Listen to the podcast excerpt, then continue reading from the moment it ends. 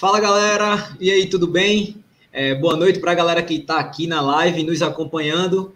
E bom dia, boa tarde, boa noite para quem está nos ouvindo no nosso podcast, o Resenha de Corrida, né? Que você acessa em todas as plataformas de podcast. É, feito o Austin diz, até na radiola da sua avó você consegue nos escutar. Beleza? Hoje a gente tem uma presença muito bacana que vai falar bem demais esse cara. Eu sou fã. A, gente estava até conversando aqui, eu acompanho desde o comecinho. Então, surgiu a oportunidade de trazer Caio aqui. E Caio, para quem não conhece, é fisioterapeuta. Mas antes da gente apresentar Caio, boa noite, Washington. E aí, tudo bem? Boa noite, Bruninho. Boa noite, Caio. Prazer Boa enorme noite. estar com você aqui hoje. Boa noite também para quem está nos acompanhando ao vivo aqui no youtube.com. Bora correr, galera. E também aqueles que estão nos ouvindo também aí nos agregadores de podcast, no pendrivezinho lá no carro, no, no fonezinho de ouvido, assim, gigante que nem esse meu aqui, parece o Galvão Bueno. É isso mesmo, é até na radiola da sua avó. Pessoal, prepare suas perguntas que hoje a live vai ser demais. É Prepara a pergunta. O que foi aí, meu velho? Canelite, lesão, se chá de boldo serve para curar é, lesão na, na panturrilha, essas coisas aí. Vamos embora que o cara é expert, é fera. Caio do Laboratório da Corrida. Isso mesmo, garoto. É, galera, é o seguinte, a galera que está chegando, né, a gente vai se apresentando aqui para dar tempo do pessoal chegar. Queria pedir um favor a todos vocês. Fecha só o bate-papo, deixa o like nessa live e volta para o bate-papo, porque dessa forma o YouTube entende que é um conteúdo bacana e vai sugerir esse vídeo para mais pessoas, tá? Então, como o Austin falou, caso você não consiga acompanhar tudo hoje, eu espero que você consiga amanhã já está disponível em todas as plataformas de podcast. Caio, vou fazer uma pergunta padrão já que a gente faz. Boa noite, seja bem-vindo, tá? Quem é Caio Maciel? Obrigado, boa noite aí, Washington, boa noite, Bruninho, boa noite para todo mundo. Bom, não sei, ainda estou procurando quem é o Caio, assim, tenho, tenho, tenho ainda estou descobrindo algumas coisas dele ainda, mas, bom, acho que talvez o Caio que foi convidado aqui é um Caio fisioterapeuta, é o Caio que já formou aí a, vai, esse ano, 2021, eu formei em 2016, então eu vou fazer aí já 15 anos de, de formado, uh, trabalho com corredores há um pouquinho mais de 10 anos aí, de forma não específica, mas hoje, a cada ano que passa, já tem pelo menos aí, hoje já está chegando uns, talvez 70% do meu público que eu atendo aí diariamente é, é de corredores. Fiz o Laboratório da Corrida, que é um perfil no Instagram, que hoje também é YouTube, também dá no Facebook, uh, específico para corredores. Eu acho que uma das grandes, das grandes tarefas assim de um profissional é de começar a nichar, que se especializar ali e, como você disse, assim, eu não sou expert, mas estou batalhando, estudando bastante para ser aí um expert em corredores. Adoro trabalhar com essa galera, com esses corredores. Uma das coisas que me motivou a trabalhar com corredor é porque é um dos caras mais fominhos, assim, é um dos, dos, dos perfis mais fominha de, uh, de corrida. E isso para o fisioterapeuta é excelente, porque olha só, quando eu fiz, tem uma história que eu sempre conto que assim, quando a gente, eu, quando eu fiz a faculdade, eu tinha que ficar brigando com vários pacientes para fazer aquilo que a gente ah, pedia para fazer, né? Eu tinha que pedir, quase implorar para o cara fazer um exercício, fazer um tratamento. E aí eu conheci um perfil chamado corredor, que era um paciente que chegava e a primeira coisa que ele falava assim: ó, o que eu tenho que fazer para melhorar dessa dor aqui, porque eu preciso correr daqui 15 dias. Pô, aí eu achei meu público perfeito, que era quem estava disposto aí a fazer o que fosse preciso, fosse necessário para melhorar a sua lesão. E aí já estão, são mais de 10 anos aí dedicados a, a vocês, corredores. Eu também pratico corrida, mas especialmente para vocês aí. Estou vendo que tem um ultramaratonista aí, acabou de correr 120 quilômetros, velho. É, então é isso. Sou eu, sou eu. Eu, eu sou o Caio, Marcelo, sou esse Caio aí. Ah, velho, beleza. Estamos agora aqui, ó, Adriano, doutor Corrida, que fez uma baita prova esse final de semana. Daqui a pouco a gente vai falar mais um pouquinho. Graças a Deus que ele está vivo, ele está bem. Oh. Quilômetro 80, quando eu vi o semblante dele, eu disse: esse menino oh. vai para a Estou graças... precisando do fisioterapeuta agora. esse, é esse, é o problema da ultramaratona, cara. Ultramaratona, quando acaba, sempre tem que ter um terapeuta ali do lado ali. Eu falei que eu vou correr sempre os últimos quilômetros de ao lado de um ultramaratonista, porque no final tá só a capa. Pois é. Boa noite, Adriano. Boa noite a todos. Hoje eu cheguei atrasado, me perdoem porque eu cheguei direto do trabalho, mas eu me atrasei aqui, mas na outra maratona de 120 quilômetros eu fiz em 5 horas e meia a menos do que a prova anterior. Então, deu para quebrar o galho, eu mereço esse perdão de vocês. Está aqui, ó, a medalhinha aqui para vocês. Foi bronca, mas depois eu falo sobre a prova. Eu acho que hoje vamos, vamos focar aqui no fisioterapeuta. Eu, te, eu tenho muito, muito trabalho aqui para o fisioterapeuta me ajeitar agora, viu? O negócio está todo empenado aqui. Eita, que esse bicho é muita onda. Então vamos lá. É, Caio, é, para quem não conhece, galera, eu só vou colocar aqui logo. Já coloquei no começo, mas vou colocar mais uma vez aqui o Insta do Caio, que é o Laboratório da Corrida. Quem ainda, quem não conhece, depois acessa lá quando acabar essa live e segue o cara, porque o cara manda bem. Vou fazer a primeira pergunta aqui já, Caio. Caio, é o seguinte: Diga. qual o principal absorvedor de impacto durante a corrida? Bom, uh, antes, antes, de qualquer coisa, as pessoas tendem a achar que é o tênis, né?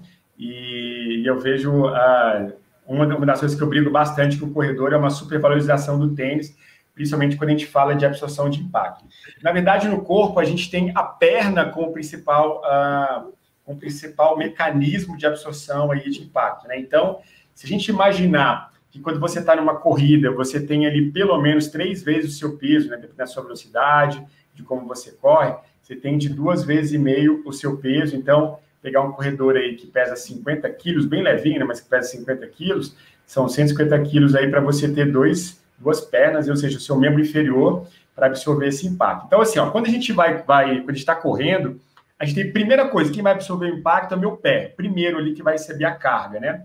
Então, você tem a articulação do pé, do tornozelo, joelho e quadril, que vai funcionar como uma mola mesmo ali, um amortecedor, você vai receber aquele impacto, como eu falei, com o seu peso multiplicado, e toda essa carga da corrida você vai ter as suas articulações para absorver esse, esse impacto, tá? Então, assim, uma das coisas que são importantes que a gente sempre tem que entender é eu preciso poupar minha articulação o máximo que eu consigo para sempre conseguir fazer com que as articulações sobrevivam numa boa aí, sem nenhuma lesão, sem nenhum problema. Uh, não são todas as lesões que têm como relação impacto, mas a gente tem, uh, principalmente, por exemplo, as lesões no joelho com uma relação de impacto grande. Então, eu posso falar que toda a sua perna, que pé, tornozelo, joelho, quadril, serão uh, terão mecanismos ali, estratégias de absorção de impacto né, na sua articulação, mas, por exemplo, o joelho é um importante, tanto é que a gente tem as lesões uh, de joelho como a, o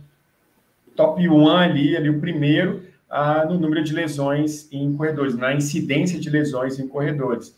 Mas é importante a gente lembrar que o seu pé, tornozelo, o seu joelho e quadril, todos eles têm estratégia de absorção de impacto. Eles vão que vão absorver essa carga durante a corrida.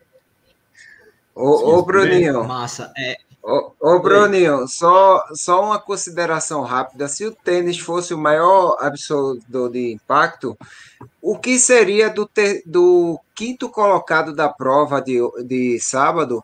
Que eu vou contar a vocês. Foi um cara que o apelido dele é Contonete. Ele é bem fininho, tal, não sei o quê.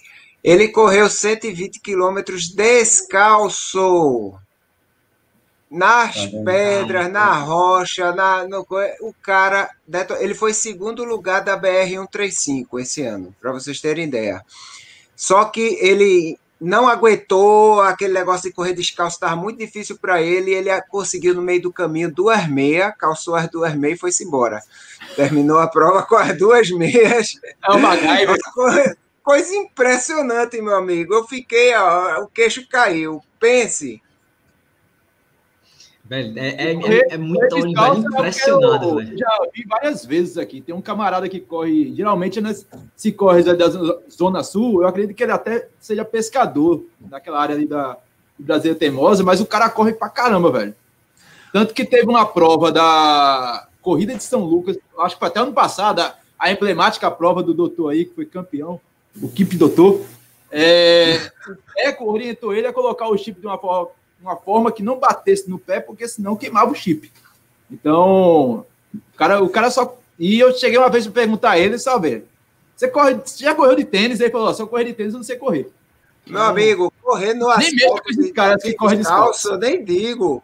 Eu nem digo correr de, no, no, asfalto descalço já é ruim. Imagina as pedras, meu amigo. Era pedra para todo lado. Acho que não sobra um samboque de dedo, não, meu amigo. É é, a gente, o tema da, da nossa live é, é como se livrar das dores e lesões da corrida. É possível mesmo, Caio? Pois é, assim, ó. Uh, bom, mas antes, deixa eu só falar um negócio do, do, do, descalço aí, porque assim, realmente eu acho, eu acho fantástico isso. É, é, quando a gente pensa nessa, nessa coisa de, de correr descalço, a gente é tão assim, é tão louco isso, você ver o cara com 120 quilômetros né, nesse local e tal. Mas, cara, isso, isso, o que eu acho legal disso é que voltar, você, você passa a voltar a, a corrida para o indivíduo, entendeu? Hoje, um dos meus grandes problemas, assim, tentar desmistificar e mudar a mentalidade do corredor, é ele olhar para ele mesmo e parar de ver para as coisas que as pessoas falam e as coisas que as pessoas colocam. Quando eu falo colocam, é, por exemplo, outro dia é, eu, eu fiz uma, uma, uma, live sobre canelite. Cara, eu falei uma hora e dois minutos sobre canelite. E aí, uh, no final, o, uma pessoa mandou uma pergunta assim em direct. Depois de uma hora, cara, que eu falei sobre canelite, só sobre canelite. O cara mandou mensagem assim: é, pô, graças a Deus consegui resolver a minha canelite com uma meia de compressão. Então, assim, uh, às vezes a gente fica simplificando o, problema, né? E, pô, você vai colocar a solução de uma lesão que eu vejo, eu, eu já vi muitos corredores que eu pego, o cara já fez de tudo. O cara já fez ortotripsia, já fez onda de choque, já fez 200 sessões de terapia, já foi em 40 médicos do esporte, de não sei o quê, já fez acupuntura e tal, e o cara continua com canelite. E aí, às vezes, a gente achar que uma meia de compressão uh, vai resolver, né? E olha, meia de compressão é, não tem hoje nem nada na literatura científica que corrobora assim para alguma coisa de melhoria na corrida. É, o que a gente tem hoje é uma redução de um refluxo de do sistema circulatório bem pequeno. Então, assim, o meu, o meu objetivo hoje, a minha maior briga com, com o corredor é exatamente, e esse cara que correu descalço é um exemplo, de que qualquer coisa que você quiser resolver na corrida está dentro de você, está em você, está na, forma como você pode aumentar a sua capacidade física, melhorar a sua consciência corporal, trabalhar sua biomecânica em relação a algum ajuste que precisa ser feito, e não em soluções externas, assim, soluções externas que eu digo é meio de compressão, trocar de tênis porque achar que a lesão é, é no, no, no, Isso eu já estou respondendo a sua pergunta.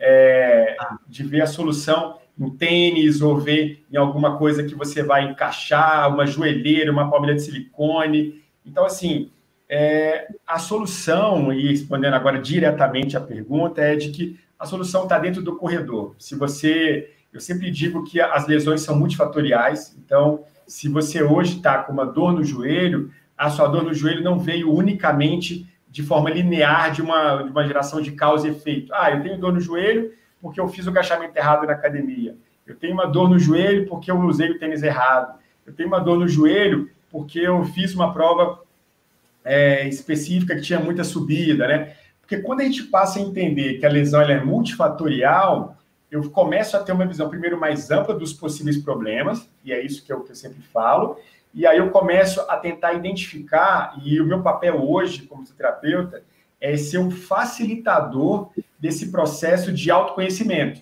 entendeu?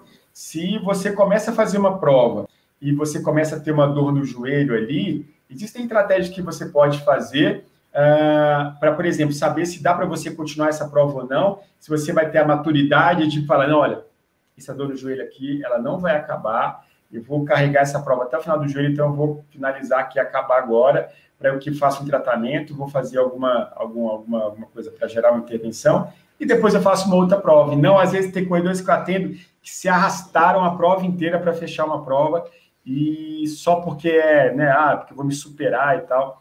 Eu acho que a gente tem que ter um limite nisso aí, entendeu? E essa maturidade na corrida é também importante. Então, eu acho que a primeira coisa é a seguinte, a gente entender que as lesões são multifatoriais. Se tem uma canelite, ela pode estar relacionada com o impacto, ela pode estar relacionada com uma fraqueza de alguns músculos específicos ali, como os músculos do pé, da panturrilha, do tibial, que é o que costuma incomodar ali um pouquinho, uh, talvez os músculos do quadril também, ou seja, realizar exercícios mais específicos para a corrida, mas eu posso ver também se isso não está relacionado à minha hidratação, a uma falta de sono, ao aumento de estresse, alguma coisa da minha alimentação. Se eu passar a entender essa multifatoriedade, a gente já começa a caminhar para conseguir resolver a lesão que eu tenho hoje. Entendi. É, vou começar a colocar algumas perguntas aqui, Caio. É, a pergunta do Akira. É, ele coloca assim, ó. Já uhum. treino há 14 anos, porém, devido ao lockdown, já faz 10 meses que não faço musculação na academia. Pode ter riscos de lesão na corrida sem treinar musculação? Tá, perfeito. Ó, ah, bom, eu sempre trabalho com, com, com princípio, eu, eu, eu venho ao longo desse tempo desenvolvendo um método para trabalhar com o corredor. E aí eu chamei de tríade do corredor sem dor, que é o seguinte, você sempre que tiver uma, leva, uma lesão, assim, que tem uma relação com a corrida, você vai olhar sobre três pilares, tá? O primeiro que eu chamo é de capacidade física.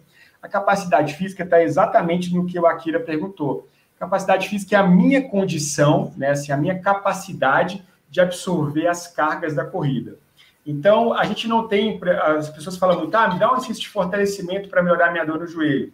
O fortalecimento é uma das variáveis dentro dessa capacidade física, que é, uh, eu tenho ainda a, flex, a minha flexibilidade que está relacionada aos tecidos, eu tenho a minha mobilidade de articulação, que é a capacidade da minha articulação de gerar um ângulo de movimento necessário, uh, por exemplo, o meu movimento da corrida. Vou dar um exemplo do tornozelo. A gente precisa de uma mobilidade de tornozelo importante para ajudar a absorver carga e para fazer força na minha propulsão. Então, se eu tiver uma restrição da minha mobilidade da articulação do tornozelo, eu já tenho um possível problema para algumas lesões, entendeu? Então, aí a gente tem força, a gente tem essa mobilidade, a flexibilidade, o controle neuromuscular. O controle neuromuscular é mais ou menos assim, a sua capacidade de controlar o movimento durante, uh, por exemplo, na flexão do joelho. Então, cada passo que você dá, você tem uma flexão curta ali do joelho para absorver impacto, certo? Quando você está correndo, você dobra o joelho, ele inicialmente absorve aquele impacto fazendo a flexão e depois ele estende provocando uma propulsão, certo? Corpo tende sempre a absorver essa energia e depois levar essa energia à frente, empurrando para frente. Então, a minha capacidade física está relacionada a alguma dessas variáveis. Então, quando a Kira falou o seguinte, que ele não faz a 10 vezes o fortalecimento, né? O que você pode entender é que provavelmente a capacidade física dele está uh, reduzida. E isso pode sim relacionar a uma lesão. Então, se eu tenho três pilares aqui, né? E eu falei que a lesão é multifatorial, então um deles é a minha capacidade, a minha força, flexibilidade, mobilidade, meu controle neuromuscular, como eu disse. Depois eu ainda coloco o pilar de consciência corporal e percepção de movimento. Então, se eu tenho uma consciência de que eu estou fazendo um movimento ou entendo que existe alguma coisa no meu movimento que não está sendo positivo, eu posso gerar um ajuste nisso, né? E na, bio, na minha e o terceiro pilar seria a biomecânica, que é a forma como eu corro. Então, o que eu sempre digo é, se o corredor passar a entender que a lesão dele está dentro desses três pilares, ele para de ter uma visão linear de causa e efeito, que isso é ruim. Você achar que a sua lesão veio só de uma de uma variável, né? Uh, como eu disse anteriormente, por exemplo, ah, veio porque eu usei o tênis errado. Isso só vai simplificar o problema, você não vai conseguir resolver e você vai, às vezes, trocar o tênis e achar que é essa a solução. Então, se eu passo até esses três pilares, pô, minha lesão pode estar em cima da minha capacidade física, como a Akira disse. Então, sim, eu estou mais propenso, eu estou, eu aumento o meu risco de lesão se, por exemplo, estou com, as, com os grupos musculares da corrida, né, que a gente tem uma demanda maior fraco. Se a minha consciência corporal também não está reduzida, tá reduzida, não está em dia, não está. Se eu não me atento a isso, eu também aumento o meu risco de lesão. E se eu tenho alguma coisa na biomecânica que pode estar comprometendo, eu também tenho um fator de risco aumentado para lesão. Então, galera, o que eu sempre penso, assim, que eu sempre é, tento mostrar, é que se a gente começar a ter uma visão multifatorial, mais abrangente para o meu, pro meu problema, e aplicar sobre essa, essa tríade, sobre esses três possíveis uh, lesões, eu acho que a gente vai caminhar aí para um risco menor de corrida. E respondendo à pergunta da Akira, sim, você pode ter um risco maior de lesão na corrida sem treinar sem treinar força, tá? Eu não vou falar musculação, porque não precisa, não é específico da musculação, tá? Se você, ah, o que eu sempre digo é, os exercícios para a corrida, para o fortalecimento do corredor, eles têm que ser específicos para o corredor. Então, se às vezes eu entro numa academia de musculação com o intuito de que só praticar a musculação vai me tornar suficientemente forte para a corrida, isso pode ser um erro, tá? Isso porque eu digo assim, se você, no dia que você, dependendo de como for sua periodização de, de, de na musculação, pode ser que você trabalhe, às vezes, um grupo muscular ou até dois uh, específicos para a corrida e deixa um muito esquecido. Vou dar um exemplo do quadril. A maioria dos corredores tem quadril fraco, e o quadril fraco aumenta o risco de lesão. Então, às vezes, isso tem a ilusão de que você está na musculação realizando o exercício, não é um, uma, uma 100% de certeza que você está forte o suficiente para não ter lesão na corrida.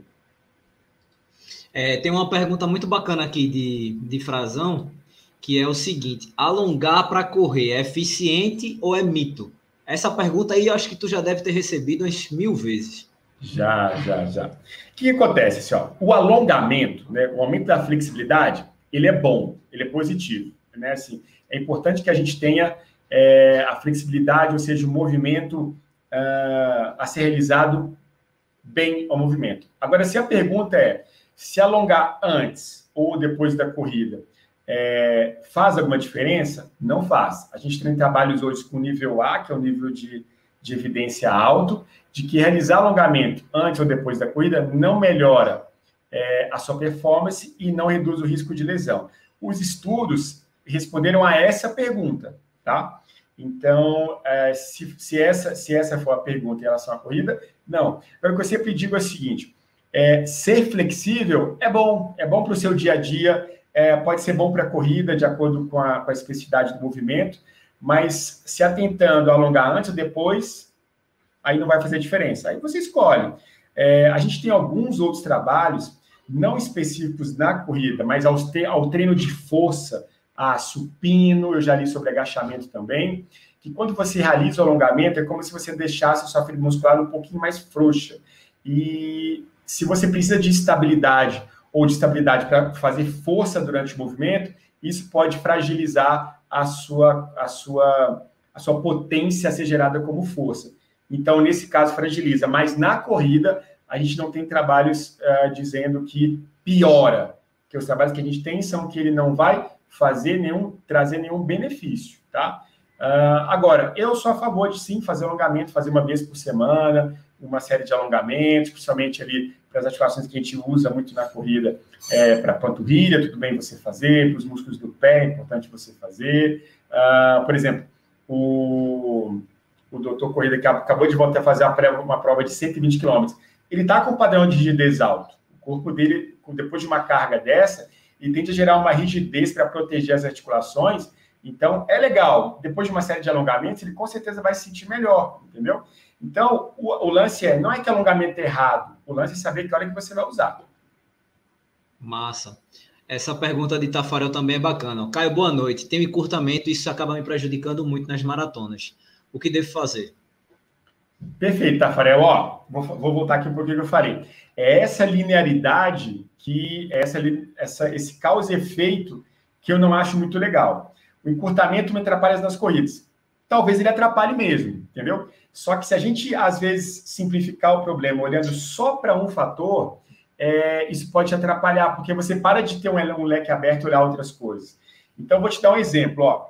Uh, dependendo da sua articulação, é, dependendo da, do, da região que você tiver encurtada, pode ser até positivo para você, entendeu? Se a gente quer ter, uh, quer ter uma região de estabilidade no tronco, é, pode ser que aquela, aquela rigidez ali seja até positiva. Se eu deixo aquele lugar muito móvel, pode ser um problema, entendeu? Então, é, uma das coisas que eu sempre digo assim, ó, que é legal você procurar um fisioterapeuta que é especializado na corrida, é porque ele vai ter essas particularidades. Peraí, tá, encurtamento aonde?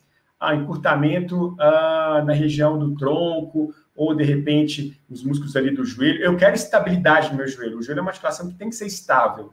É, e agora eu quero muita mobilidade do meu tornozelo. Então, se eu tenho encurtamento dos músculos que envolvem a articulação do tornozelo, aí pode ser um problema. Agora, eu tenho que olhar no aspecto individual. Então, quem perguntou foi o Tafarel. Então, o Tafarel, quando eu falo de consciência corporal, que é um daqueles três pilares, o Tafarel entender o seguinte: olha, se eu preciso ter mobilidade no meu tornozelo e eu sinto que aquele está rígido, então eu vou trabalhar a minha mobilidade, entendeu? Então, é isso que eu tento sempre educar o corredor. Olha, você está é, tá, tá encurtado aonde? Será que está encurtado mesmo, né? Será que precisa de da gente ter todas as áreas do corpo super flexíveis? Então, esse é o ponto, assim, é, é a gente tentar olhar para as outras coisas. Agora, sim, se o encurtamento for numa região que você está sentindo uma restrição do movimento, se você sente o seu tornozelo travado, aí o alongamento é uma das ferramentas que a gente vai usar para melhorar esse movimento. Respondi? É, Washington, respondeu. Tá. É, Adriano, teu, teu microfone está desligado. Deixa, deixa eu desligar. Eu tô, tô dizendo, ainda bem para a Kipchoge que Tafarel tá com esse problema aí, né? Porque se o bicho é. não fosse cortado, então o negócio tava sério. O cara faz maratona para três horas, meu amigo. É. então, meu amigo. É, Washington, é, manda um, um abraço aí pro pessoal do chat, que a gente não falou com essa galera ainda. Claro, bicho. Aí, Mas antes de dar o alô para essa galera. Essa galera tem que fazer o dever de casa, quer se inscrever no canal e curtir essa live para que todo mundo conheça essa, essa gama de informações aí que o Caio está nos passando, gentilmente vindo aí do Laboratório da Corrida. E agora eu vou mandar um abraço para essa galera, primeiramente para os estrangeiros aí, ó. Kirapu Kamashi, meu velho, o cara que mora na Alemanha, tem nome de japonês, mas é brasileiro, meu velho. É isso mesmo, Ricardo Frazão, diretamente do Ceará, conosco. Tafarel, o encurtado do, da Corja. Petros Duran Ultra, não é 49,9, é 50 km, já passou também. Álvaro Roberto Corre 10, direto de Ribeirão, Valdério Leal. A galera de Vitória de Santo Antão também está aqui com Gilson Rodrigues e Gustavo Bastos. Olinda também está presente com Osiris Costa do Corre Mundense. A turma do Trilhos e Trilhas também está conosco aqui com Marcelo Bezerra e Jorge Lisboa. O Lula Holanda da Corja conosco e o trio de meninas superpoderosas, Sandra Nunes, Eunice e Lidiane Andrade, que estará comigo amanhã, terça-feira, no Papo Corrida. E eu vou fazer até uma pergunta em cima de um texto que ela liberou lá no pernambucorunning.com.br. A Lidiane, que na sexta-feira ela criou, ela tem uma coluna lá no Pernambuco Running que é, se eu tiver de parar de correr, tudo bem. E ela criou situações hipotéticas onde o corredor lesionado tem a oportunidade de parar para pensar, refletir e realizar outras atividades. Então, Caio, você já passou por algumas situações dessas que o cara teve uma lesão de semanas ou meses para para se recuperar e você falou, ó, oh, cara, ou você quer o facho, senta a bundinha na cadeira, deixa eu cuidar dessa tua perna, ou você vai pôr todo o nosso trabalho a perder. E como é que você faz para quietar o facho desses caras? E, claro, convidar vocês para ler o texto da Lidiane, que está muito legal lá no pernambucorunning.com.br.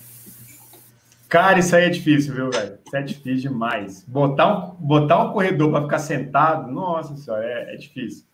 É, mas assim, é, cara, diariamente, hoje mesmo eu atendi, atendi um corredor que, que, que eu acho que ele precisaria dar uma, dar uma, dar uma parada, assim, porque ele está com uma canelite, ele está com uma facite plantar e tá com desconforto. Ah, desconforto é no joelho? Peraí, não, no quadril, do lado esquerdo do quadril. E, e, eu falei: olha, vamos dar uma parada então. Não, mas não dá, porque eu tenho.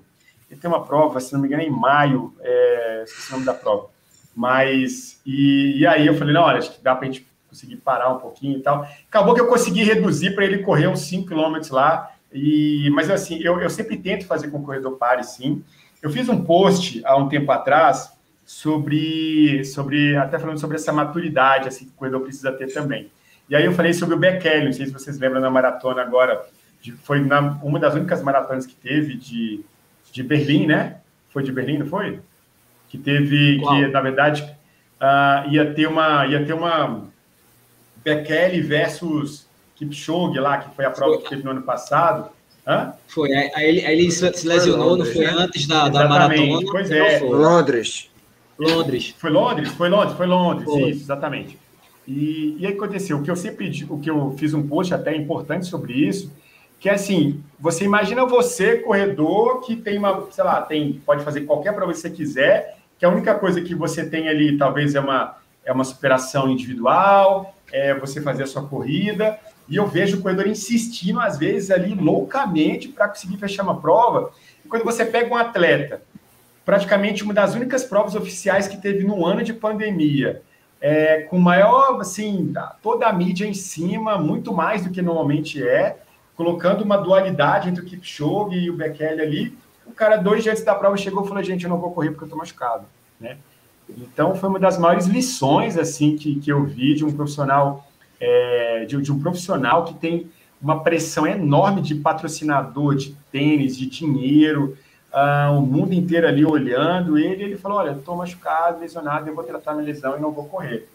E, e às vezes uma das, uma das brigas que eu tenho com os corredores é exatamente essa, ele falou, olha, não vai ser sua última prova, cara, relaxa um pouquinho aí e tal, vamos, vamos cuidar disso.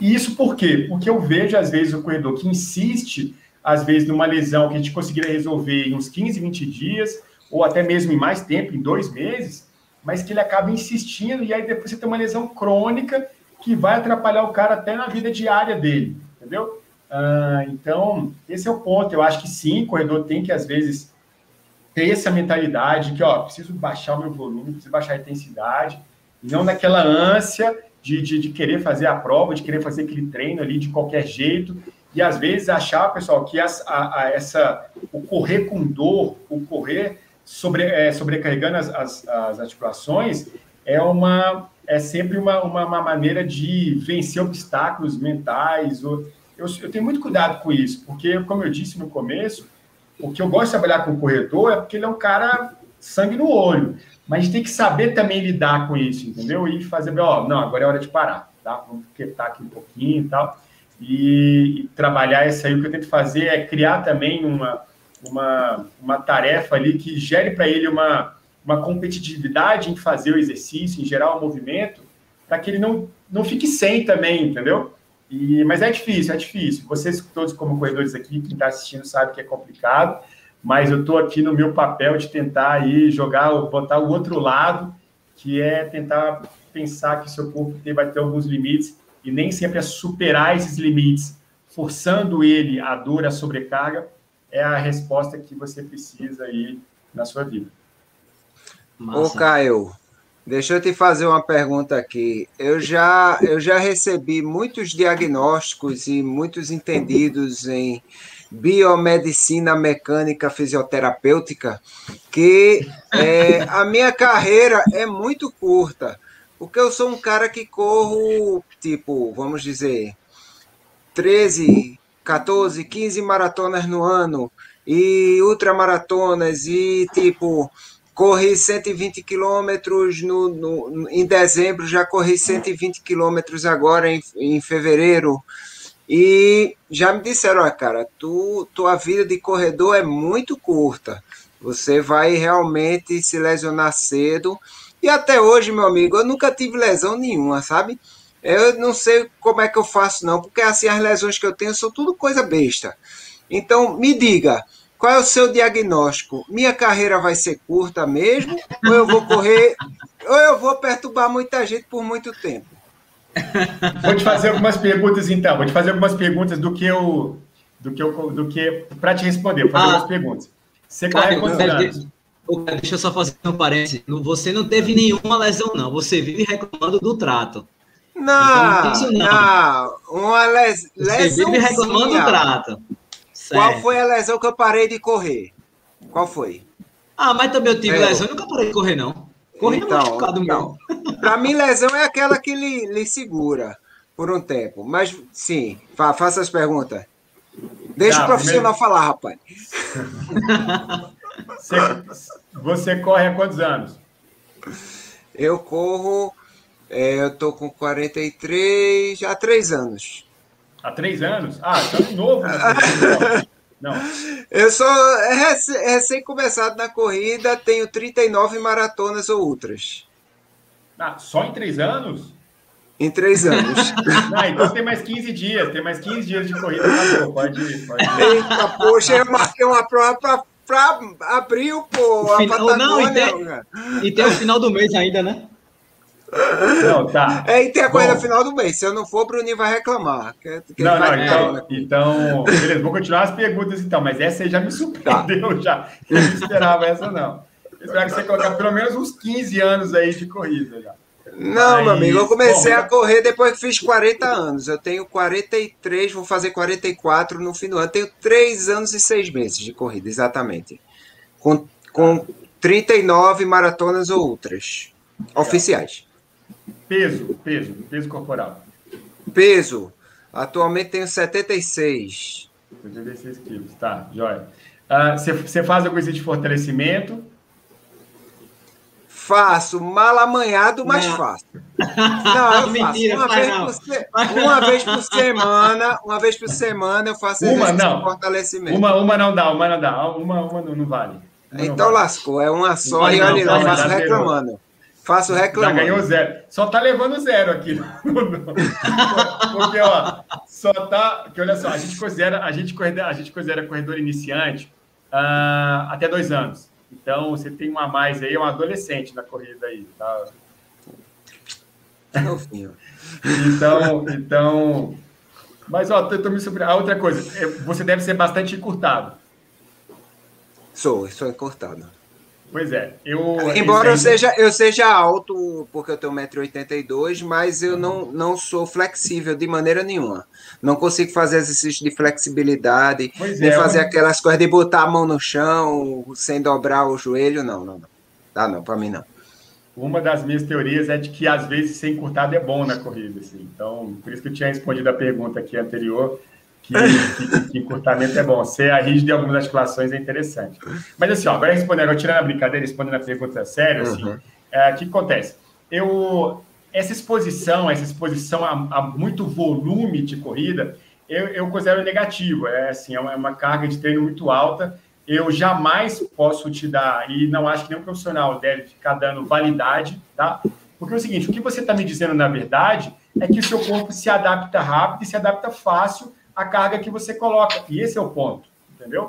A grande, a grande, a grande questão de tudo é o seguinte: se o seu corpo se adaptar àquela carga, acabou. Não tem muito que, não tem muito que falar. O que você está me mostrando é o seguinte: você coloca uma carga X no seu corpo, ele suporta isso e se adapta. Ponto final. Essa individualidade é uma premissa que todo corredor deveria colocar o seguinte: olha, o meu corpo, a minha corrida, ela é única e se eu for comparar com alguém, a chance de eu ter um problema pegando alguma coisa que essa pessoa me falou, colocando na minha corrida, é muito perigosa. Então, o princípio da individualidade para qualquer esporte, para qualquer tipo de lesão, ele é fundamental. Então, assim, o que eu posso te dizer é que eu espero que você corra por muitos anos, até o último dia da sua vida, e eu não acho que você deve parar, desde que você entenda esses limites que seu corpo está colocando.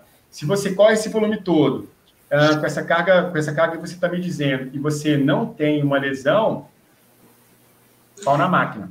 É, eu tô, eu tô atualmente assim. Não, eu, Caio, eu sempre digo, não, eu, de eu tava esperando para marcar mais cinco maratonas para o mês que vem, mas como ele autorizou, então eu vou estar marcando essas maratonas sem problema. Eu vou fazer três em um dia no daqui a.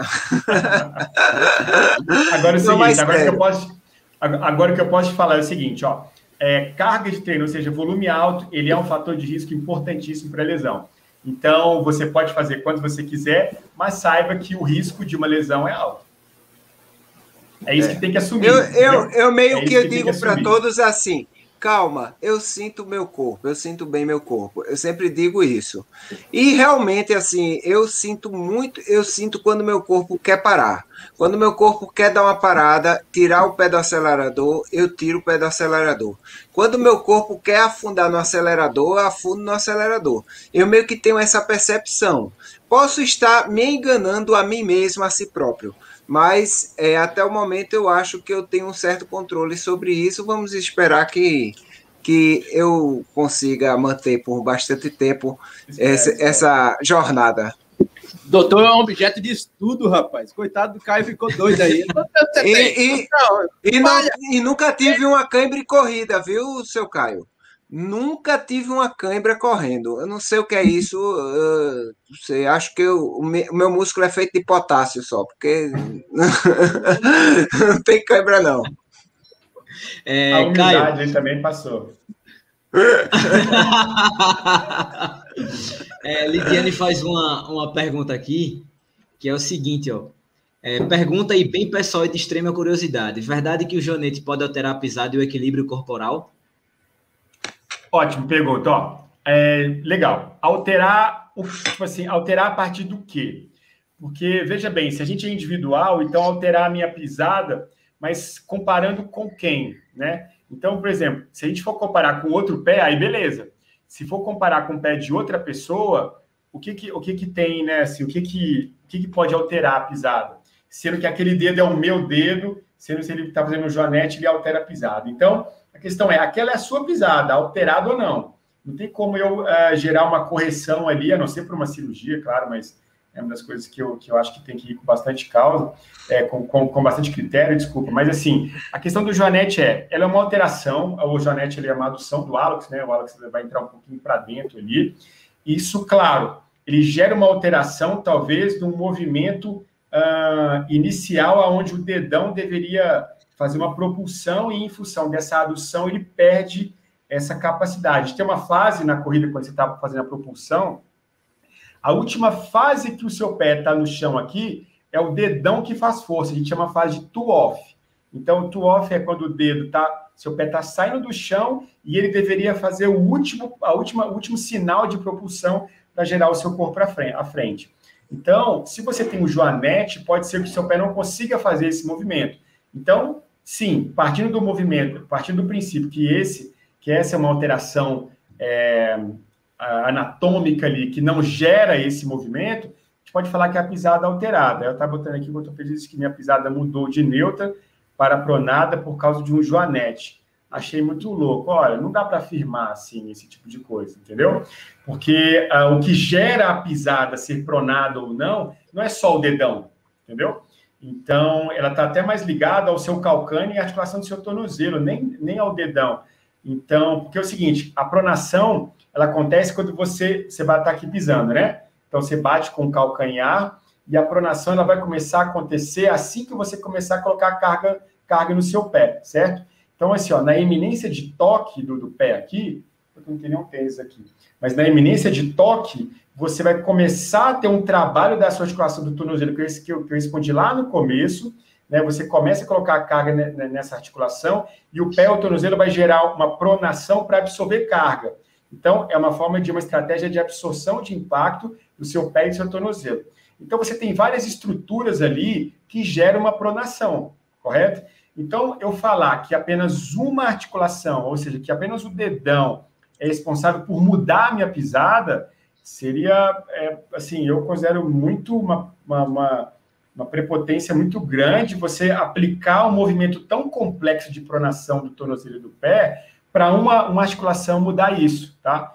Então, é, não estou aqui julgando médico, nem, nem, nem, profissional, nada disso. Talvez ele.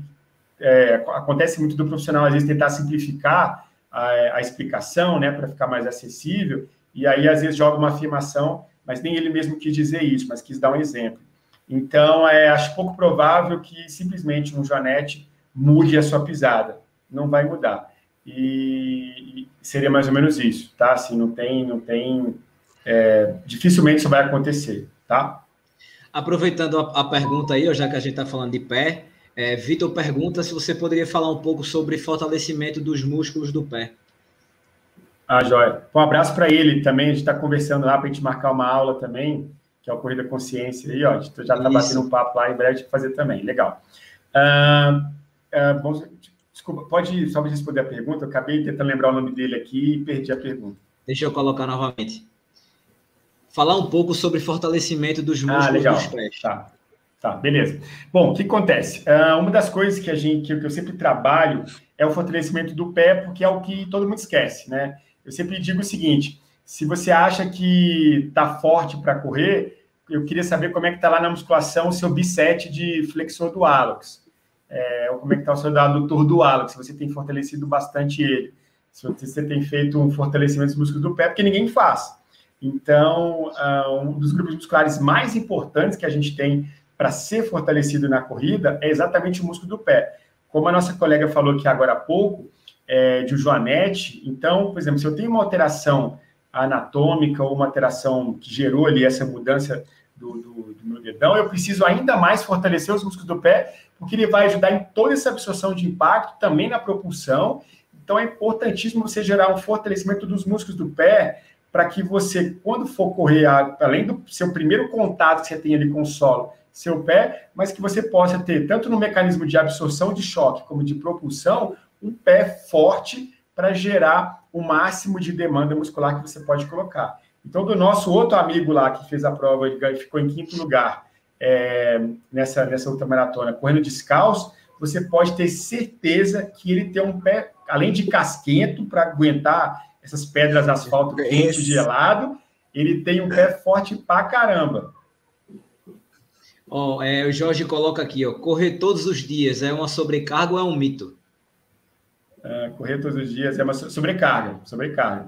Se você não der tempo seu seu seu, seu pé descansar. Gente, eu falei casquete, tem alguém rindo aí, eu estou escutando aqui do pé casquete, eu disse porque é uma das tem alguém rindo, porque uma das coisas que é que é importante para o pé é você ter ali mesmo a proteção contra a temperatura né, de, de, asfalto, por exemplo, que ultramaratona é muito quente, de pedra, de espinho, de vidro, de qualquer coisa.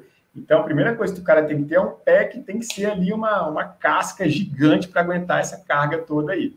E sim, correr, eu não, eu sempre contra, eu não acho, eu não recomendo correr todos os dias.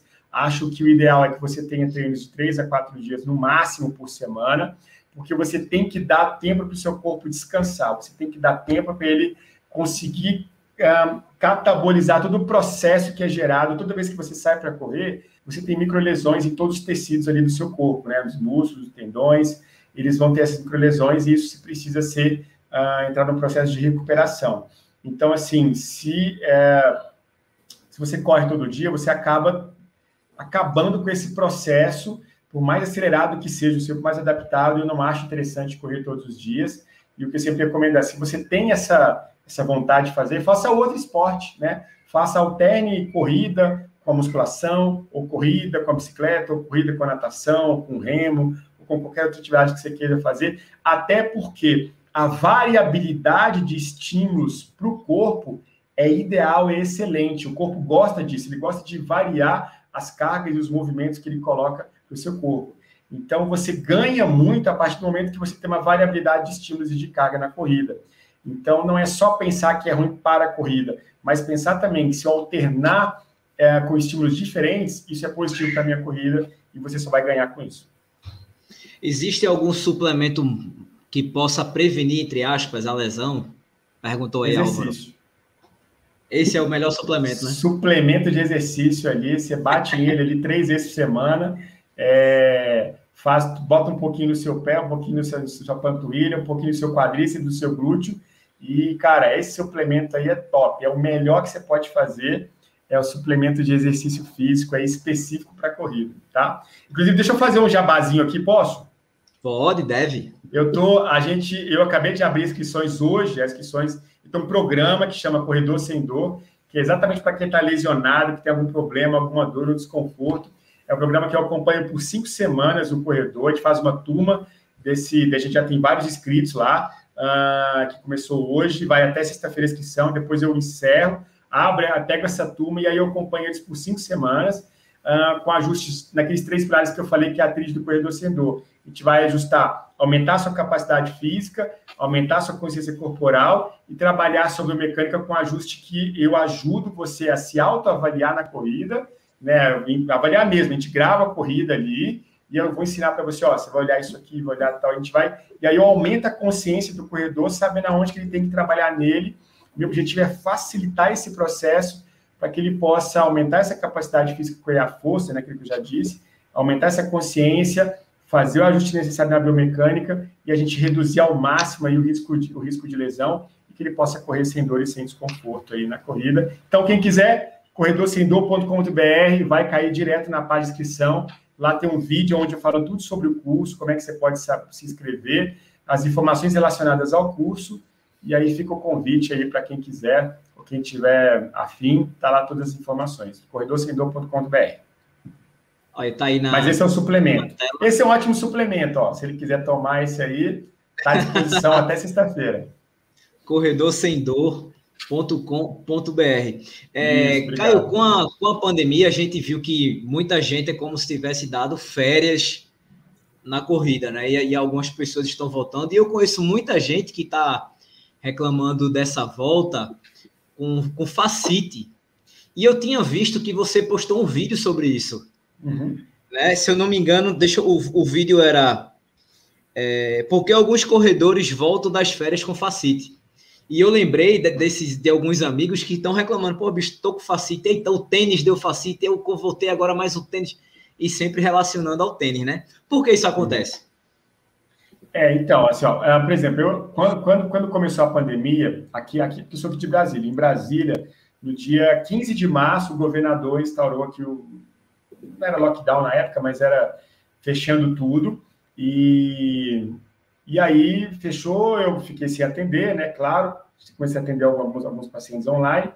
Mas o que começou a acontecer algumas semanas depois é que vários corredores começaram a mandar assim: Caio, eu estou com o pé latejando de dor e eu preciso que você me atenda. Se você quiser, eu vou ir na sua casa, eu lá. E aí eu comecei a atender três pacientes assim por, por semana, que eram pessoas que estavam com uma crise muito forte de facite plantar. É, você falou de, de, férias, então, assim, eu, a primeira coisa é relacionar ao fato de, de, a gente parar de se movimentar.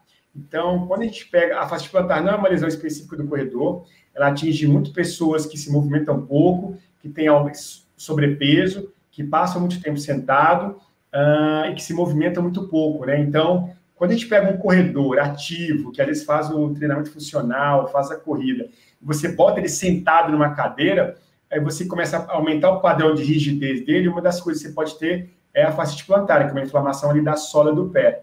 Então, uh, isso afetou muitos corredores durante a pandemia, porque aí ele parou de correr, parou de fazer atividade, e aí você teve os músculos do pé que começaram a tensionar começou a incomodar, e essa rigidez, essa, esse aumento da tensão dos músculos do pé, uma das lesões, é um dos fatores de risco para fascite plantar. Em relação às férias, o que acontece muito nesse mês de janeiro mesmo, é quando você. Hoje eu atendi uma moça que foi lá, facite plantar, chegou mancando, ela, ela, mas ela não é corredora, mas chegou mancando, porque foi para a praia e aí começou a caminhar todo dia na praia, na areia da praia. A areia fofa, ela acaba so, é, solicitando mais os músculos do pé. Então, para quem não dá adaptado, não está acostumado e começa a ter uma sobrecarga desses músculos, vai gerar, pode gerar uma facete plantar. Então, quando eu disse férias, era é porque aumenta mesmo para mim uh, o número de pessoas que vêm da praia com facete plantar, porque ou correu na praia e o pé não está acostumado, acabou gerando uma carga excessiva ali, porque você tem uma sobrecarga nos músculos e tendões durante a corrida, acaba gerando a facete plantar, principalmente daqueles que já tiveram, porque quando a gente tem uma facete plantar e você cura ela, melhorou, você aumenta a chance de ter uma recidiva. Então, você pode, há dois anos depois ou um tempo depois, desenvolvê-la novamente.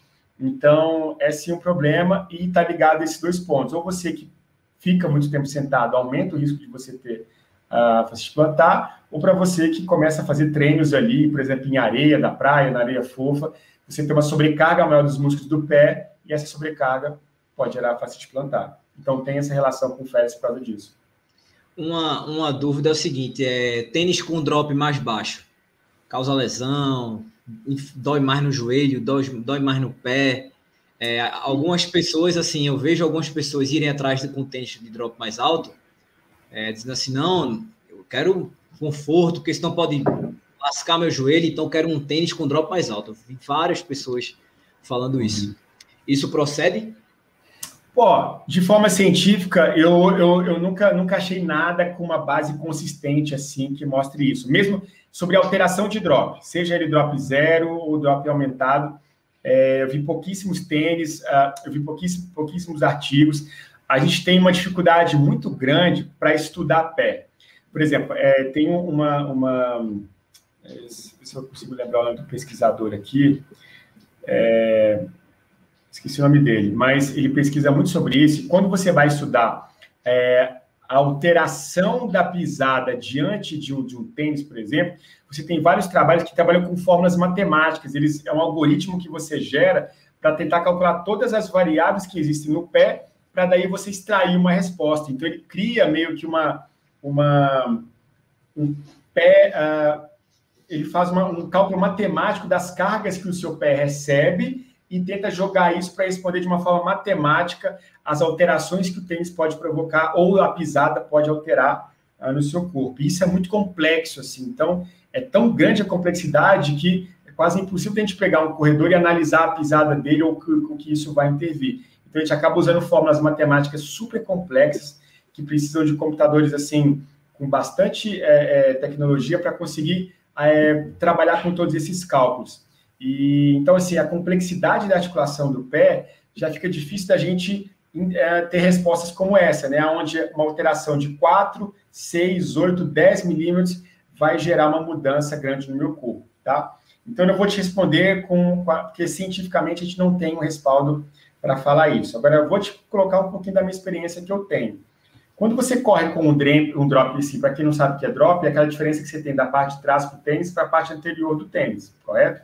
Então, um drop alto é que a diferença dele para o calcanhar da parte anterior do pé é muito grande, né?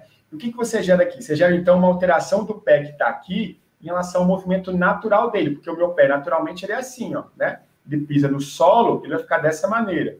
Então, se eu pego alguma coisa que eleva, eu estou alterando a minha articulação do pé, do tornozelo, do joelho, do quadril, da coluna, da minha cervical e até a cabeça. Então você tem uma alteração, porque o corpo não está separado do. O pé não está separado do restante. Então você tem sempre, quando eu gero uma alteração aqui, eu vou ter sempre uma readaptação a cada estrutura que está acima dela. Tá? Então, o que eu, Caio, recomendo, a gente tem alguns artigos, é que essa, esse drop alto é, não é tão indicado porque você altera o seu padrão natural. Tá? Então, esse é um ponto. Então, eu particularmente prefiro que os drops não sejam grandes. Agora, se você pega o contexto de um corredor que tem o um encurtamento muito grande da panturrilha, por exemplo, tem uma tendinopatia do tendão de Aquiles aqui. Tendinopatia do tendão de Aquiles é a inflamação do tendão que está na sua panturrilha aqui, né? Que é a batata da perna, o tendão aqui e o seu pé. Opa, tá falando de mim. Então, pois é, a tendinopatia. Então, o que acontece? Você tem o quê? Uma, um aumento da carga desse tendão, correto? Então, o que acontece? Você tem uma sobrecarga nesse tendão, ele não está suportando essa carga, ele inflama por isso. Ah, como o tendão ele é conectado no calcânio e ele depois se liga ao músculo aqui, que é conectado lá atrás do joelho, se eu tenho essas duas extremidades e eu gero uma, uma elevação dessa extremidade, eu estou então aproximando essa estrutura. Concorda comigo? Não sei se ficou claro para entender. Ficou, para mim se ficou. se eu tenho um ponto fixo aqui e um ponto fixo aqui, e eu faço uma elevação aqui de cima, eu tenho o quê? Uma redução dessas, desses pontos de extremidade, eu tenho o encurtamento desse músculo. Para quem está escutando o podcast, pensa no elástico que você estica, tá? Se eu, então, tiro um pouco da tensão desse elástico, eu estou melhorando, eu estou tô aproximando a extremidade e estou reduzindo a tensão desse, desse elástico. E aí, o que acontece? Quando a gente usa um drop mais alto reduz essa tensão, eu tenho um ganho. A, a, a, a, meu, a minha queixa de dor pode reduzir. E a gente acaba ligando isso, essa melhora. E isso é uma estratégia. Se, uh, se você souber como fazer isso, uma elevação do calcânio, uma elevação do seu calcânio um tênis mais alto, pode sim reduzir a carga sobre ele. O problema é que se eu passar a aumentar esse drop demais, pode ser, e a sobrecarga continuar, pode ser que aquela redução de tensão que eu fiz, inicialmente foi boa, mas a médio e longo prazo, ela passa a ser o quê? Passa de novo a gerar tensão sobre aquela redução. O que, que eu faço? Eu então coloco um pouco mais alto, aí aumento mais 4 milímetros no meu calcanhar. Aí, de novo, depois de alguns meses ou anos, aquela tensão volta, e aí eu vou aumentando. Isso acontece muito no público feminino, que uh, não acontece, de tantos assaltos no calçado, não consegue nem mais ficar descalço, e descalço causa uma alteração, causa dor na panturrilha no tendão de Aquiles. Por quê? Ela elevou tanto o calcanhar que aquele padrão passa a ser o padrão adaptado, adaptado dela, né? Então, ela passa os quatro, os dois, os dois centímetros de salto que ela usa diariamente, passa a ser o normal dela. Quando ela bota o pé todo no chão, sente desconforto, sente incômodo e não consegue mais andar com o pé reto, né? Então, o que a gente tem que ponderar é isso, ó. Eu posso usar uma elevação? Posso, mas se essa estratégia for é, acompanhada de perto e tenha critério para ser usado, a gente tem alguns artigos, sim, que usa essa elevação do calcanhar como uma forma de você reduzir e tratar tendinopatia do calcânio, por exemplo. É, só para a gente finalizar aqui, ó, correr no asfalto aumenta a chance de lesão? Ah, não, aí não. Assim, você está mudando o ambiente, né? Você vai correr num ambiente que você está. E o nosso ambiente natural vai ser o solo, seja asfalto, cimento, é, seja uma, uma corrida de montanha, né? um trail, que vai ser ali cascalho. É, então, assim, o que eu sempre digo é você simplificar o problema, né? Se você tiver com uma lesão, ah, não, eu vou correr agora só na esteira. Você está simplificando o problema, você está correndo num lugar que não é o seu ambiente natural, você vai ficar restrito a ele e você não resolveu, você simplificou. O lance é, se você quer resolver o seu problema, a gente tem que achar a raiz dele, encontrar isso e tratar a raiz do seu problema.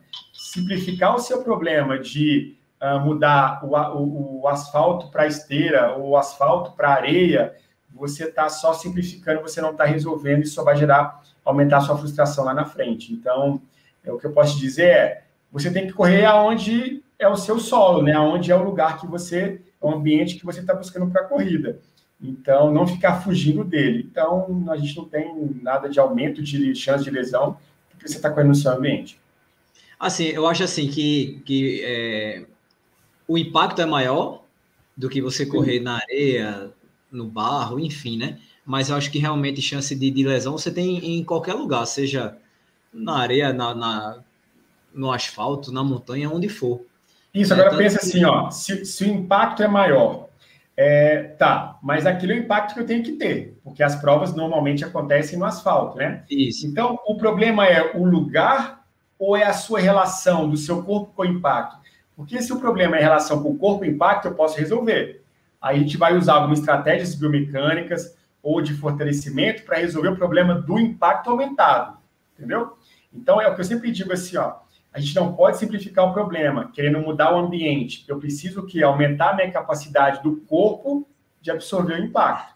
Se eu conseguir fazer isso, pronto, impacto não é problema, impacto ele está ligado à corrida. Eu, eu, sempre vou ter impacto na corrida, né? O que acontece é, eu preciso então melhorar essa relação do meu corpo com essa carga. E eu tenho estratégias para isso. Se você fizer um ajuste na biomecânica, você consegue reduzir o seu impacto. Se você aumenta é, a força dos músculos que estão, vão responder como mola, né? Como, como eu disse, o pé, tornozelo, joelho, quadril, é, se eles vão conseguir, a gente conseguir fortalecer para que ele consiga absorver maior o impacto, eu estou resolvendo a raiz do problema e não tentando simplificar, mudando o ambiente. Esse é que é o ponto, entendeu? Ô, ô Caio, então deixa só, só para finalizar aqui, é, uma dúvida minha. É, eu, eu mudei a minha, a minha planilha e as minhas métricas baixaram bem significativamente, assim, em relação a pace e tal. E eu lembro que nas duas primeiras semanas de planilha nova, eu sentia, eu, eu tenho um, problema, um probleminha na panturrilha e tal, e eu sentia isso, que pelo fato de estar correndo um pouco mais forte, é, eu sentia que no começo doía. Hoje, os treinos que eu faço hoje, pronto, hoje eu fiz 8 quilômetros e no meio tinha seis tiros de mil. Eu não senti nada na panturrilha. E no começo eu sentia. Ou seja, é como se o corpo tivesse se acostumando àquilo ali. Isso, ele está gerando uma adaptação. Por isso que, é, por exemplo, dependendo da lesão que você tiver, quando eu vou tratar, eu não posso tirar o cara da corrida, entendeu? Então eu vejo, às vezes, alguns profissionais falando, ó, é, repouso três meses. Não, peraí, o corpo tem que gerar essa adaptação, entendeu? Então, o seu corpo, ele sempre vai se adaptar desde que você uh, consiga fazer uma carga progressiva. Muitas das lesões que a gente tem na corrida acontecem porque a progressão é rápida demais. Então, nosso doutor corrida, por exemplo, eu contraindicaria ele a fazer o tanto de prova que ele fez num prazo tão curto de tempo, né? Agora, o que parece que aconteceu com ele é que, que o corpo dele gerou uma adaptação a essa carga. Tem como eu falar para ele parar de correr? Não, a não ser que ele mostre um contexto de inúmeras lesões, sobrecargas, e aí eu falo, ó, seu contexto de lesões é, né, recorrentes mostra que seu corpo está gerando estresse excessivo e você não está conseguindo correr mais. Então, até, a questão é, seu corpo, às vezes, o que a gente tem que fazer é fazer uma carga progressiva para que seu corpo se adapte a essa carga. E o problema está onde? Onde eu começo a correr, começo a correr com 5 km, daqui a pouco eu pulo para 10, depois para 21, 42 de uma vez. Então, é, se você colocar uma carga progressiva, o seu corpo vai se adaptando gradativamente a essa carga e a tendência de você uh, não ter lesão, não gerar nenhum problema é muito alta. Então, tá aí um dos principais pontos que eu acho que tem que trabalhar é essa progressão temporal de acordo com as respostas que seu corpo te dá. Eu fiz e, duas e semanas assim, de adaptação. Era, era como ele falava assim, ó, tá, de tal dia, tal dia vai ser uma semana de adaptação e tal, para quando começar, tu já tá bem mais ambientado. E assim, e no começo foi um pouco dolorido, mas hoje, velho, tô muito tranquilo. Diz aí, Adriano. É, eu, assim, eu realmente, eu, eu corro há pouco tempo, eu tenho consciência disso em relação a muitas outras pessoas e talvez até para as quilometragens que eu faço. Porém, é, quem me acompanha sabe que eu fui progressivamente. Tudo bem, foi um processo não tão, não tão lento. É, eu comecei é, já subindo bastante, mas logo após eu fui progressivamente aumentando. Tipo, chegou a hora de eu fazer minha prova de 50, chegou a hora de eu fazer minha prova de 75, chegou minha hora de fazer os 100 e agora é a hora de fazer os 120, assim como eu sei que talvez eu faça mais do que isso algum dia. Então, assim, de certa forma eu fui adaptando lentamente e e muitas vezes as pessoas me perguntam, né? Como é que eu faço para fazer feito você? Começar logo o seu que eu fiz? Não, não faça feito feito eu fiz. O que eu fiz não é certo, deu certo por uma sorte da natureza. Mas é, meu conselho é que sempre a pessoa vá lentamente e progressivamente. E aquilo que eu falei, sentindo seu corpo, sentindo aquilo, os sinais que seu corpo dão que tem alguma coisa errada ou não. Eu acho que o fato de, de eu ser um profissional de saúde, ser médico, isso ajudou muito na minha consciência corporal. E eu tenho certeza de que, de certa forma, eu tive o controle do que eu estava fazendo até chegar hoje. Não é, é falando no caso de um corredor que estava lá nessa última corrida que eu estava, é, o colega, não sei nem o nome dele, não sei nem se ele está por aí. Se ele estiver por aí, me perdoe, mas vou, vou dar o exemplo do caso dele. Ele chegou lá dizendo: eu vim para essa prova porque eu vou correr esses 120 quilômetros para treinar, porque eu vou fazer 300 na, daqui a dois meses, que é uma prova lá da outra runner que é 300 quilômetros, né? Pela Estrada Real. E é uma prova que hoje, no momento, eu não faria, tá certo? Eu não correria 300 quilômetros hoje. É, aí tudo bem, ele começou a corrida quando deu 50 é, é, primeiro, eu pensei logo, esse cara corre muito. Meu amigo, se prepare que eu vou comer a poeira dele. Eu saí, fui na frente, na frente, daqui a pouco ele desapareceu. Aí para trás, né? Aí eu disse: não, então ele é feito eu, lento, porém resiliente. Aí quando cheguei um pouco mais na frente, aí disseram: oh, aquele rapaz, não sei o que, que ia fazer os 300. Ele abandonou no quilômetro 57, que ele disse que estava cansado. Aí eu penso assim, pô, o cara abandonou no quilômetro 57 e vai correr 300, é meio complicado, né, a gente pensar. Acho que tem alguma coisa errada nesse planejamento aí. É, então, acho que todos devem ir, de uma certa forma, de uma maneira progressiva. Isso aí é a coisa mais certa que existe, você deixar o seu corpo se adaptar. A adaptação é tudo é, em termos de, de, de, de, termos humanos, em termos de vida, né? toda a vida, até o vírus, até o vírus está se adaptando, a gente tem que também promover uma adaptação, tem que ser lenta, progressivamente e fisiologicamente, né? Isso. Só para só, posso só finalizar só uma coisa aqui que, é, que você tá falando de, de, eu sei que já estourou o horário aí, mas só para só para linkar com o que com o que o Adriano falou. É, uma das coisas que eu sempre, eu sempre digo que é assim, aí o corredor, né, ouvindo isso, ele vai, tá, então beleza, então eu vou Vou pegar aqui um marcador de progressão. O que acontece é que é o seguinte, o corredor iniciante, quando ele começa, ou até mesmo os outros, assim, outros mais, mais experientes, começa a correr e ele toma um parâmetro só de progressão, que é a parte cardiovascular dele. Então, o que, que ele pensa assim, ó? E o, e o raciocínio é lógico, não estou culpando, é que está errado. É, que é o seguinte, se eu, quando comecei a correr, eu botava os bofs para fora para correr um quilômetro, agora eu aguento a correr cinco quilômetros, e eu vou aumentando e consigo correr daqui duas semanas 10 quilômetros, então eu estou adaptado. O problema é que a sua adaptação cardiovascular, eu falo muito disso, se a, a sua adaptação cardiovascular ela, tem, ela é muito mais rápida para se adaptar do que a sua parte musculoesquelética, que são os seus músculos, tendões, ligamentos, é, é os ossos. Esses tecidos, eles precisam de muito mais tempo para progredir. Então, o que acontece? Se eu usar só o parâmetro cardiovascular, né? A minha, o meu fôlego, ter condição, ter pulmão para correr 10 quilômetros, não me capacita, não me deixa pronto para correr esses 10 quilômetros em relação às outras estruturas. Tanto é que o que é muito comum de ter? As tendinites, né? as tendinopatias, as tendinoses, qualquer nome que você colocar aqui, que são o quê? São sobrecargas desses tecidos, dos tendões, por exemplo. Então, é, aí é que está onde, onde o corredor precisa, de, às vezes, de, uma, de um profissional que, que facilite ali, que vá ajudando nessa progressão. Você precisa de progredir, você não pode usar só o seu fôlego como a única condição de que, ah, então, se eu consigo, se eu tenho pulmão para correr 10, eu estou pronto para correr 10. E nem sempre é isso. É, galera, estamos chegando ao fim, foi muito bacana. É, como é, Caio tinha falado até nos stories que ele fez, hoje a aula é no youtube.com.br. Bora correr, galera. Velho, a gente teve uma aula de verdade. Muito e bom. que pena que uma hora é muito pouco, né, para a gente falar disso. Tanto que a gente mal percebeu, já tinha estourado o tempo, como você falou, a gente ficaria aqui até. Mas eu sei que o doutor chegou de viagem nesse exato momento, correndo para a live. Eu sei que você tem esses compromissos aí. É, o Austin também tem.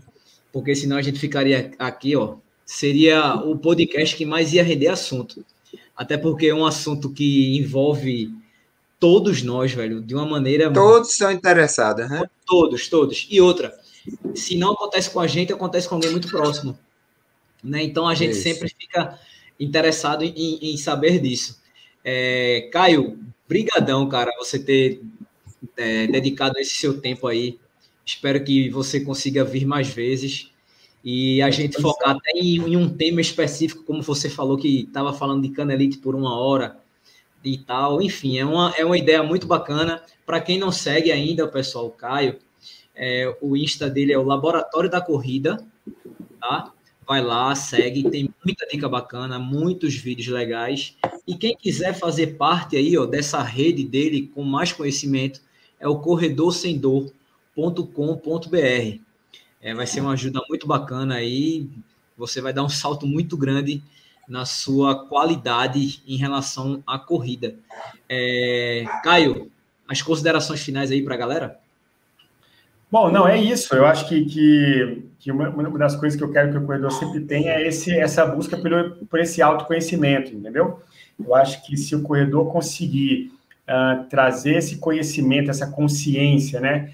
uh, e aplicar isso na corrida dele, ele vai ver que o que ele precisa não é de tênis, não é de, de coisas externas, mas é apenas um profissional que é o que hoje minha, minha, minha meta é ser um facilitador no processo de, de tratamento, de autoconhecimento e autotratamento que o corredor faça em si mesmo. Assim, eu só quero facilitar o processo. E eu espero que isso esteja sendo cumprido aí. São lives como essa que vão ajudar muitos corredores aí uh, nesse processo.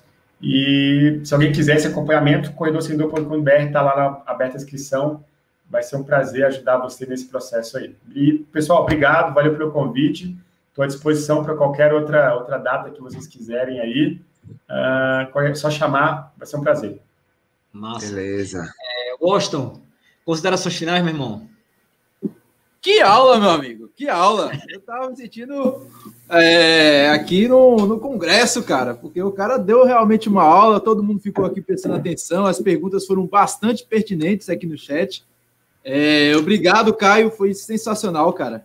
Assim, quando a gente para aqui para ficar observando o cara falar, não é porque a gente está sem assunto, não, é porque tá rendendo, tá rendendo.